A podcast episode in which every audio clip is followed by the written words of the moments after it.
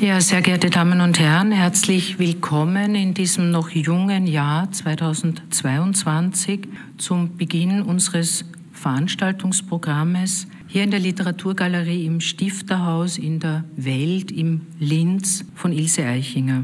Wir freuen uns sehr, heute Abend etwas zu Ilse Eichinger vorstellen zu können, nämlich Ansichten auf Eichingers Werk, unterschiedliche Texte der Autorin und vor allem den umfangreichen Katalog zur uns umgebenden Ausstellung Das grüne Märchenbuch aus Linz, Ilse Eichinger 1921 bis 2016. Doktorin Petra Maria Dallinger begrüßt anlässlich des Erscheinens des Ausstellungskataloges Das grüne Märchenbuch aus Linz, Ilse Eichinger 1921 bis 2016 zu einem Abend. Diese Veranstaltung hat bereits am 11. Jänner im Stifthaus stattgefunden und versteht sich als Begleitung und Vertiefung zur noch immer geöffneten Ausstellung zu Ilse Eichinger. Hallo und willkommen zum ersten Anstifter im Jahr 2022. Zwei Teile erwarten Sie, die Hörerinnen und Hörer. Einmal ein kurzer Vortrag von Christine Ivanovic, ihres Zeichens Literaturwissenschaftlerin und Kuratorin der Ilse Eichinger Ausstellung im Stifterhaus. Und zum Zweiten ein Ausschnitt aus dem Interview, bei dem die wissenschaftliche Mitarbeiterin Claudia Lehner vom Stifterhaus Fragen an Christine Ivanovic gestellt hat. Zunächst einmal zu den Hintergründen, die die vergleichende Literaturwissenschaftlerin Ivanovic, die an der Universität lehrt und Autorin zahlreicher Aufsätze und Herausgeberin mehrerer Sammelbände zum Werk von Ilse Eichinger für den Abend vorbereitet hat, welche Vergleiche sie eben zieht und Hintergründe präsentiert. Einerseits ist da die Frage, von wem sich Ilse Eichinger inspirieren hat lassen, da wäre etwa Adalbert Stifter. Andererseits aber auch die Frage, was sie bei Stifter gelernt hat. Und das ist etwas Geheimnisvolles, nämlich das Schauen. Was die vertiefende Betrachtung auslösen kann, auch die Hinwendung an die Sprache und das Bewusstsein, was diese Sprache vermag, Tag, das differenziert Christine Ivanovic schon in dem nur kurzen Ausschnitt ihres Vortrages. Ja, ich möchte mich zunächst noch einmal ganz herzlich bedanken dafür, dass diese Ausstellung überhaupt hier gezeigt werden kann, dass Eichinger in Linz noch einmal angekommen ist mit ihren Texten, mit ihrer Lebensgeschichte, mit allem, was sie ausmacht. Es war das große Anliegen dieser Ausstellung, Leser und Leserinnen für Eichinger wiederzugewinnen, sie wieder nach Linz zu holen und hier ihre Texte zu Gehör zu bringen, zu Gesicht lesbar zu machen. Und bin sehr froh, dass die Ausstellung auch noch Corona-bedingt bedingt ein bisschen länger bleiben darf und wir noch ein bisschen länger Gelegenheit haben werden, Eichinger zuzuhören. Das heimliche Herz dieser Ausstellung ist hinter mir versteckt in diesem letzten Bereich. Das heimliche Herz dieser Ausstellung ist Adalbert Stifter, ist Ilse Eichingers Auseinandersetzung mit diesem wunderbaren, so sehr bemerkenswerten Autor der Gestalt Adalbert Stifter, der Person, aber natürlich auch seinen Texten. Adalbert Stifter ist dieses Herz der Ausstellung, nicht nur, weil die Ausstellung merkwürdigerweise gerade in diesem Haus gezeigt werden kann, in diesem Haus, in dem, in dem Stifter zu Hause gewesen ist. Es war sein letzter Wohnort sondern auch, weil dieser Ort selbst die uns die Gelegenheit gegeben hat, aufzuzeigen, in welchem erstaunlichen Maße Ilse Eichinger mit ihrem Werk Adalbert Stifter verpflichtet blieb, seine Landschaften, seinen Gestalten und seiner Sprache. Und es hat sich herausgestellt, dass unter allen österreichischen Autoren, ja sogar unter allen deutschsprachigen Autoren, Adalbert Stifter eine ganz besondere Rolle in ihrem Werk einnimmt. Auf keinen anderen Schriftsteller bezieht sie sich ähnlich häufig und in vergleichbarer Intensität, auch wenn sie nur wenig Texte über, über Stifter verfasst hat und publiziert hat und manchmal auch dieselben Stellen wieder neu wieder aufgenommen hat und neu formuliert hat, wie Sie gleich hören werden. In dem gebildeten, literaturorientierten Elternhaus, in dem Eichinger zunächst in Linz und dann später in Wien aufgewachsen ist, lernte sie schon früh auch die Werke Adalbert Stifters kennen. Zu einem wichtigen Erlebnis wurde dieses Werk aber erst nach dem Ende des Zweiten Weltkriegs, und zwar äh, im Rahmen jener Wiederbegegnung mit Stifters Bergkristall. Es ist die Erzählung von den beiden an Weihnachten aus Schnee und Eis geretteten und erst danach in die Dorfgemeinschaft wirklich aufgenommenen Kindern, Konrad und seine Schwestern. Diese Erzählung begegnet Ilse Eichinger Jahre später wieder in einer kleinen zweisprachigen deutsch-englischen Schulausgabe in einem Londoner Antiquariat. Damals war sie zu Besuch bei ihrer Schwester, der Schwester Helga, die 1939 mit einem Kindertransport den Verfolgungen während der Nazizeit gerade noch hatte entgehen können und die seither in England lebte, während Ilse Eichinger selbst mit ihrer jüdischen Mutter in Wien zu überleben suchte. Und in diesem Moment, zu Beginn der 50er Jahre, als Krieg und Verfolgungen bereits überstanden sind, erfährt Ilse Eichinger Stifters Bergkristall in dieser deutsch-englischen Schulausgabe neu. Sie liest die Erzählung als Parabel auf die eigene Rettung, die sie erfahren hat. Und in diesem Moment wird Stifter gleichzeitig zu einem wichtigen neuen Orientierungspunkt für die junge Autorin, die damals mit ihrem Roman Die größere Hoffnung, er war 1948 erschienen, und mit eigenen Erzählungen, die Erzählungen waren erschienen 1952, 52 und 53, zunächst unter dem Titel Rede unter dem Galgen und dann unter dem Titel Der Gefesselte. Diese junge Autorin, die schon einige Erfolge in Österreich wie in Deutschland äh, zu verzeichnen hatte, findet hier einen neuen Zugang zu ihrem Schreiben über das Werk von Adalbert Stifter. Aus dieser Zeit hat sich ein bemerkenswertes und lange nicht beachtetes Dokument von Eichingers intensiver Auseinandersetzung mit Stifter erhalten. 1955, im Jahr von Stifters 150. Geburtstag, verfasst sie einen längeren Vortrag über den Autor, der im Rundfunk gesendet wird. Eichinger spricht diesen Vortrag im Rundfunk selbst. Und das ist ein Unikum in ihrem Gesamtwerk. Es ist der einzige Text dieser Art in ihrem Werk und es ist auch, auch das einzige Mal, dass sie am Rundfunk äh, einen solchen Text selbst vortritt, vorträgt. Dieser Rundfunkvortrag vermittelt ein atmosphärisch dichtes Bild des Menschen und des Autors Adalbert Stifter. Vor allem aber ist der Vortrag ein Zeugnis der ganz besonderen Art und Weise, wie Ilse Eichinger selbst liest, wie sie an Worten hängen bleibt, wie Worte auf sie wirken und was Worte bewirken können. Kaum je ist die Aktualität Stifters die Art und Weise, wie seine Werke treffen und betroffen machen können, ähnlich bewegend dargestellt worden. Und wir haben einen kleinen Ausschnitt aus dieser Aufnahme, die sich erhalten hat von dem Rundfunkvortrag hier um die Ecke in einer Hörstation in der Ausstellung. Sie können sie bei Gelegenheit einmal anhören. Dieser Rundfunkvortrag über Adalbert Stifter, den Eichinger wenige Jahre nach ihrer Lektüre, die sie beschrieben hat, in dem Londoner Antiquariat im Rundfunk vorgetragen hat, dieser äh, kleine Vortrag formuliert mehr als eine Stellungnahme zum Werk von Adalbert Stifter.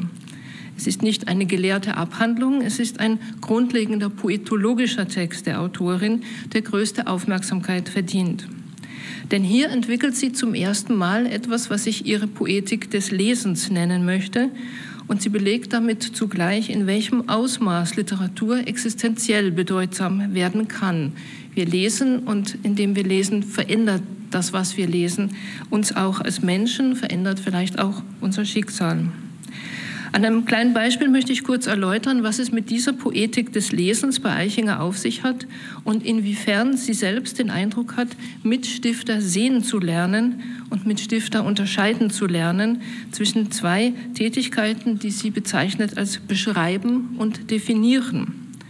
In ihrem Rundfunkvortrag berichtet Eichinger Folgendes, ich zitiere, wenn ich die Erzählung Hochwald von Stifter lese, so ist es nicht mehr irgendein Hochwald, auch nicht um eine Spur genauer der Böhmerwald aus dem Geografiebuch. Nein, es ist der Böhmerwald verbündet mit Stifter, ein Wesen, ein Schmerz, eine Landschaft. Es ist der wirkliche Böhmerwald. Eichinger spricht hier also nicht darüber, wie Stifter die Landschaft darstellt, sondern darüber, wie sie selbst mit den Augen und in den Worten Stifters Landschaft erfährt. Mit Stifter lernt sie die Landschaft anders anzuschauen. Und daran erkennt sie zugleich das Besondere von Stifters Schreibweise, nämlich das, was sie deren erleuchtende Wirkung nennt. Und ich zitiere nochmal eine Passage aus dem Rundfunkvortrag. Ich bitte das zu entschuldigen. Eichinger. Wenn mich an einem klaren Abend bei dem Blick über die Landschaft plötzlich Ungeduld packt, wenn der Anblick der Täler und Dörfer und Gipfel mich verwirrt und ich nicht mehr weiß, wohin ich schauen soll, und wenn dann plötzlich in der ganzen unerträglichen Klarheit in einem Wald eine Rauchsäule aufsteigt, dann lässt die Unruhe nach. Der Blick wird zurückgerufen. Er verlässt den Himmel, die Höhen und alle Dörfer und geht zur Rauchsäule hin. Und von diesem neu angegebenen Punkt aus nimmt er alles neu in Besitz. Das Panorama wird wieder zum Bild und das Bild zur Erde. Es ist, als hätte sich die Welt in einem Augenblick des Hochmuts und der Selbstzufriedenheit besonnen, als hätte sie an der Grenze zum Wahn in eine neue Wirklichkeit hineingefunden. Von der einen schmalen Rauchsäule aus gewinnt alles neue Bedeutung, jede Föhre, jede Krüppelkiefer, der ganze Horizont. Rauch steigt auf, ein Ort ist gegeben. Wie weit bin ich von diesem Ort oder wie nahe? Wie weit sind alle meine Freunde davon? Und was ist von diesem Ort südlich und was nördlich? Sind nicht alle Himmelsrichtungen neu gewonnen? Ist nicht Heimat gewonnen in diesem Augenblick? Die Landschaft gibt sich zu erkennen, sie schaut zurück. Solche Feuer zündet Stifter an, Holzfeuer bei Tage, die man nicht sieht, deren Rauchsäulen aber die Landschaft auf eine immer neue Weise erleuchten. Und wenn dann die Dämmerung kommt und der Rauch im Himmel vergangen ist, wissen wir doch den Ort, wo er aufstieg, für immer. Eichinger berichtet hier nicht über Stifter, sie berichtet darüber, wie sie sehen gelernt hat mit Stifter. Sie berichtet vor allem von einer heftigen Emotion. An einem klaren Abend bei dem Blick über die Landschaft packt sie plötzlich Ungeduld. Das Panorama allein bietet ihrem Blick so lange keinen Halt, bis sie die aufsteigende Rauchsäule entdeckt. Und erst diese Rauchsäule stiftet einen Orientierungspunkt, auf den die einzelnen Elemente der Landschaft und letztlich auch die Betrachterin dieser Landschaft selbst bezogen werden können. Und indem Eichinger Stifters Schreibweise mit einer solchen Rauchsäule vergleicht, bestimmt sie die Funktion seines literarischen Schreibens. Stifter markiert den Ort, an dem der Blick des Betrachters sich bricht. Das Panorama wird wieder zum Bild und das Bild zur Erde. Stifter ermöglicht aber auch eigene Ortsbestimmung. Er setzt Fragen in Gang, die zuletzt bis zum emphatischen Konzept des Heimatlichen reichen. Wie weit bin ich von diesem Ort oder wie nahe? Wie weit sind meine Freunde davon? Was ist von diesem Ort südlich und was nördlich? Sind nicht alle Himmelsrichtungen neu gewonnen? Ist nicht Heimat neu gewonnen in diesem Augenblick? Die Landschaft gibt sich zu erkennen, sie schaut zurück. In diesem Beispiel des schweifenden Blicks über eine ländliche Gegend am Abend erscheint die angeschaute Landschaft harmlos. Sie wirkt eher beruhigend als verstörend. Dass Eichinger dennoch bei der Betrachtung Ungeduld und Verwirrung empfindet, gründet in einer tief erschütterten existenziellen Erfahrung, die sie immer wieder auch bei Stifter bemerkt. Hier begegnet sie mit Stifter der eigenen tiefen Erschütterung.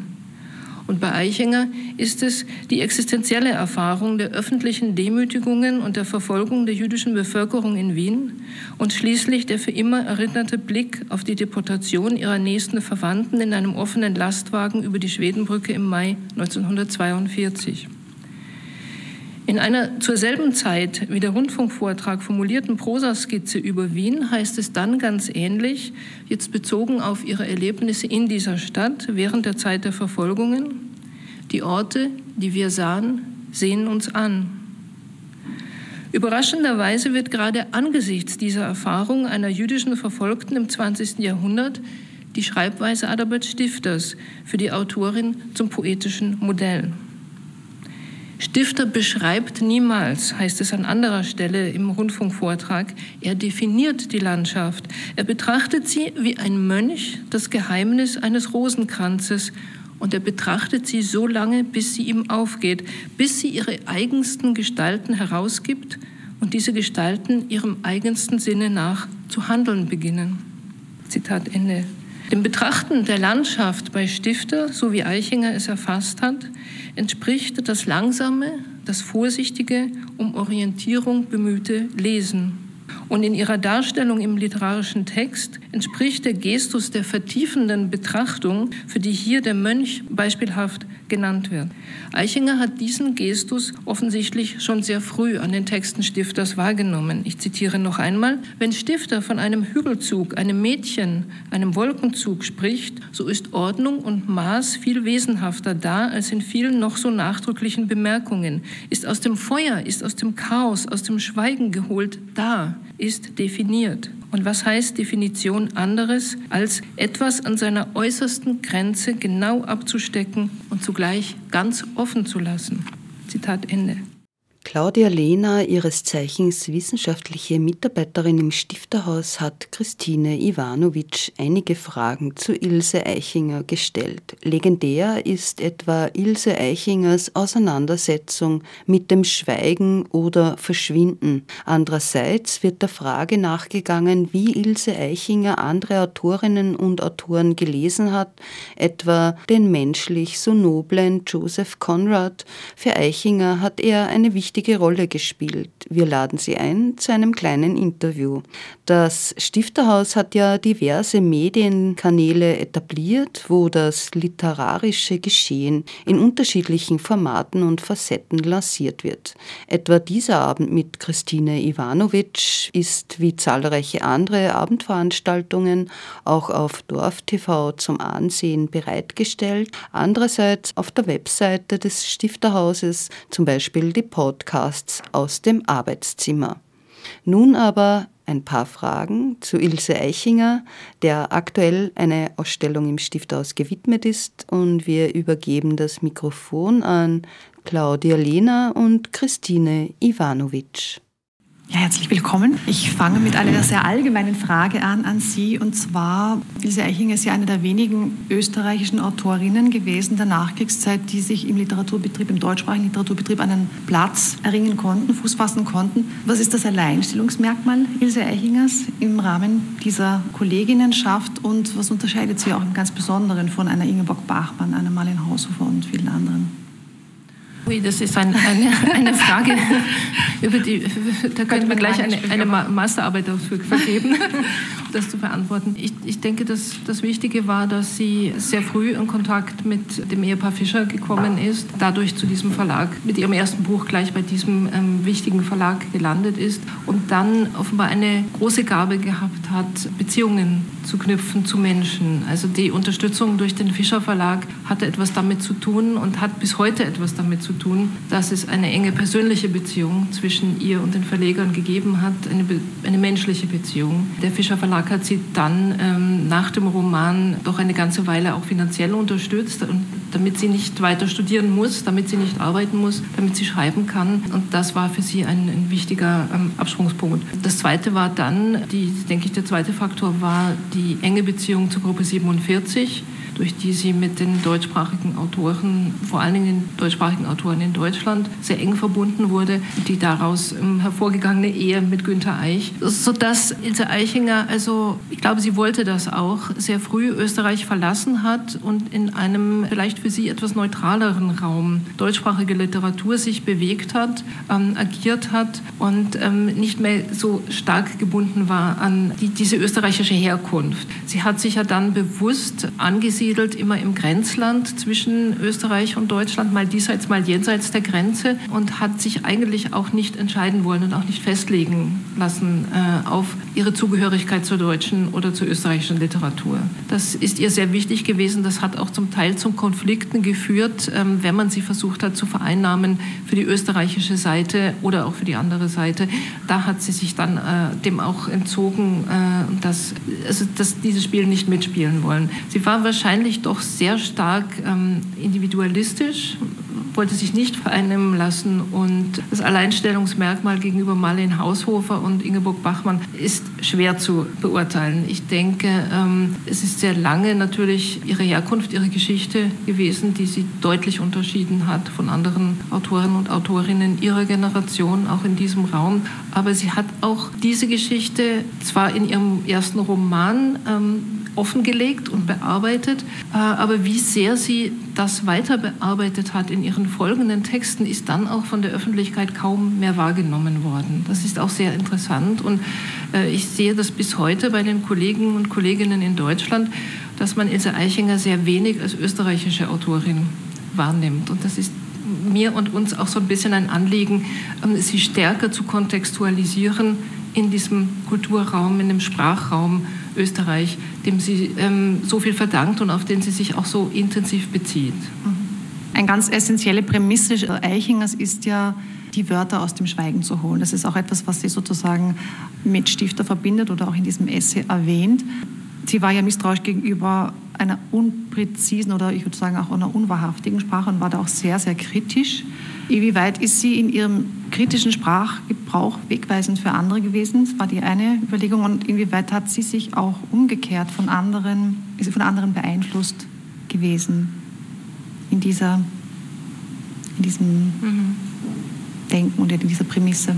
Ja, wir haben leider eine sehr dünne Eichinger Forschung im Gegensatz zu Ingeborg Bachmann, ähm, über die sehr viel gearbeitet worden ist, ähm, können wir feststellen, dass über Eichinger immer sehr wenig geschrieben und wissenschaftlich gearbeitet worden ist. Und daher ist auch die Frage, was sind eigentlich Ihre Vorbilder gewesen? Ähm, welche Autoren haben Sie, an welchen Autoren hat sie sich geschult einerseits und andererseits, äh, was sind die Nachfolger und Nachfolgerinnen Ihres Schreibens? Ähm, ist eigentlich so gar noch nicht ähm, wirklich erforscht worden.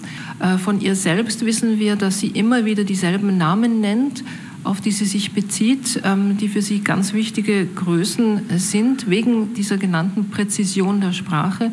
Das ist erstaunlicherweise an, immer an erster Stelle Joseph Conrad. Das hat mich mal als jüngere Forscherin also wirklich fast in dieselbe Wut versetzt, ähm, wie die Wut, von der wir vorhin gehört haben. Und ich gedacht habe, ausgerechnet Joseph Conrad, Heart of Darkness, das kann doch nicht sein, dass Eichinger ähm, diesen Autor für den wichtigsten Autor hält. Und ich bin dem in einer langen Studie nachgegangen und habe mich daran abgearbeitet. Ähm, es geht ihr wie, wie vielen Autoren, Paul Celan wäre auch so ein Autor gewesen, in ihren Lektüren sehr häufig ähm, gar nicht darum, was die Autoren, wovon die Autoren sprechen, was sie thematisch verhandeln, sondern sie schaut ganz genau an, wie mit Sprache umgegangen wird, wie Worte gesetzt werden, wie Sätze gebildet werden. Und hier hat ähm, nach ihrer Auffassung äh, Joseph Conrad wirklich einen ganz herausragenden äh, Standpunkt.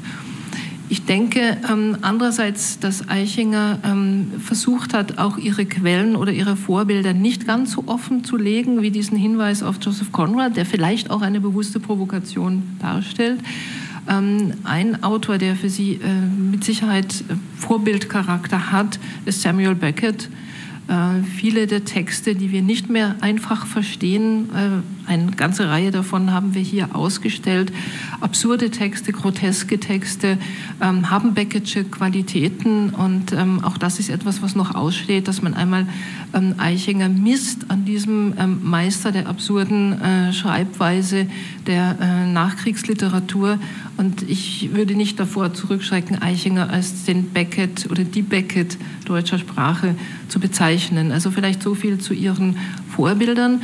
Ähm, was jetzt die Autoren sind, die ihr nachfolgen, ich glaube, das wird sich in den nächsten Jahren und Jahrzehnten erst noch wirklich zeigen, ähm, wenn eine etwas intensivere Eichinger Lektüre, die wir ähm, beobachten, die zunimmt in den letzten Jahren, sich auch abzeichnet in Werken jüngerer Autorinnen.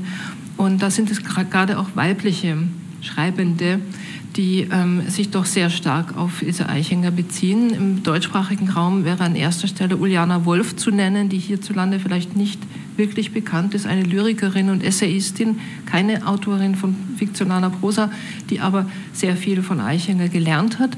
Interessanterweise sind es dann gerade Autoren und Autorinnen, die ähm, von der Mehrsprachigkeit herkommen und die auch mehrsprachige Elemente in Eichingers Texten entdecken. Das ist etwas, was der Forschung auch noch entgangen ist. Also es ist eine sehr alte Autorin, eine Autorin, die die gesamte Nachkriegsliteratur bis in die Gegenwart hinein ähm, begleitet hat mit ihren Texten und die immer noch entdeckt werden kann. Ich komme jetzt zu einem ganz anderen Aspekt. Sie haben das vorher schon angesprochen. Etwas, womit sich oder worin sich Eichinger ganz wesentlich unterscheidet von vielen ihrer Schriftstellerkolleginnen, ist natürlich ihre persönliche Vergangenheit, ihre, äh, ihre schwierige, schwierige ähm, Zeit in der NS-Zeit hier in Österreich. Und sie hat sich ja immer wieder auch äh, sehr bewusst, ähm, auch sprachlich, hier äh, und sehr kritisch äh, geäußert, allerdings auch auf sehr eigene Weise. Ähm, Ihr Schreiben als Entgegenstellung gegen das, ich habe das jetzt genannt, gegen dieses kommunikative Beschweigen der NS-Zeit, wie dieser Hermann Lüppe, dieser Philosoph, das genannt hat. Wo ist es Ihrer Meinung nach am dringlichsten in Ihren Texten? Wo ist es das äh, ganz explizit ähm, am dringlichsten spürbar, dass Sie sozusagen sich gegen dieses Beschweigen einer, ähm, einer ähm, also das kommunikative Beschweigen einer NS-Vergangenheit ähm, stellt, indem Sie eben Dinge an anspricht oder auch sticht?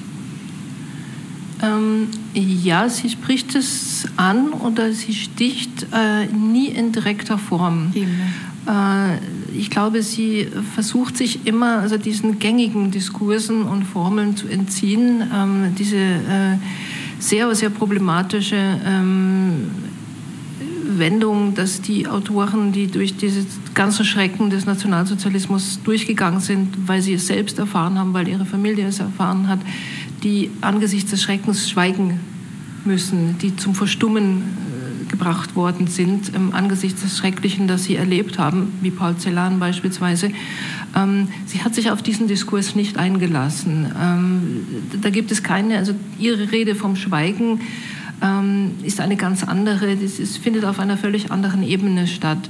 Ähm, sie hat im Gegenteil über alles immer gesprochen. Und man kann vor allen Dingen in den 50er Jahren in jedem ihrer Texte diese Bezugnahme auf ähm, den Terror feststellen und eine, eine, ganz klare und auch sehr scharfe Bezugnahme. Und wir haben es an einzelnen Texten hier versucht auch darzustellen, ähm, wie deutlich sie hier auch darüber spricht, dass man ähm, in der Nachkriegszeit versucht hat, ähm, die Betroffenen nicht zu entschädigen, die Zeit herauszuzögern ähm, oder einfach nicht zu sehen, was passiert ist, das nicht anzusprechen.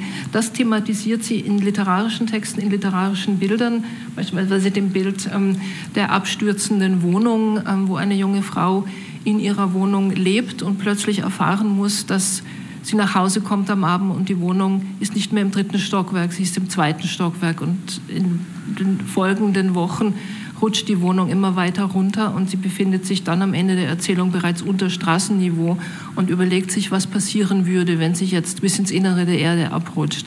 Es ist ein äh, sehr plastisches Bild über den Untergang im eigenen Haus. Und das Wichtigste an dieser Geschichte ist aber, dass niemand der Mitbewohner überhaupt das bemerkt. Alle gehen ganz natürlich, ganz normal äh, mit dieser jungen Frau um, die, die sich in der vollständigen Katastrophe befindet und tun so, als wäre nichts. Ich glaube, ein deutlicheres Bild für die Situation während der Verfolgungen, aber auch danach konnte man kaum äh, gestalten. Das ist aber möglicherweise bewusst, möglicherweise auch aus, aus, aus reiner Naivität kaum so gelesen worden.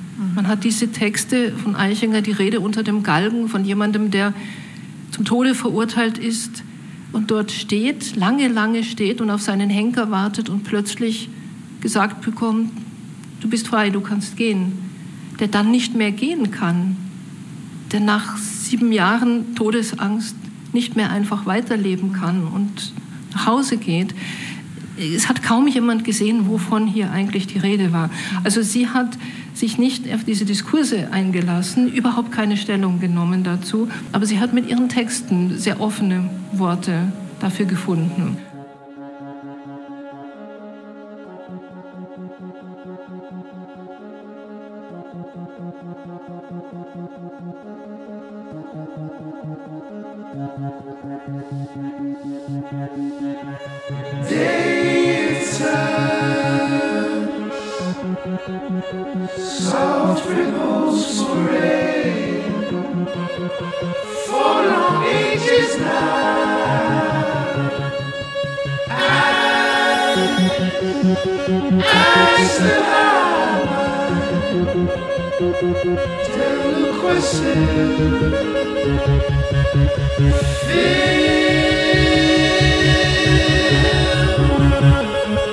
Come on, my firm and It's no longer selection It must be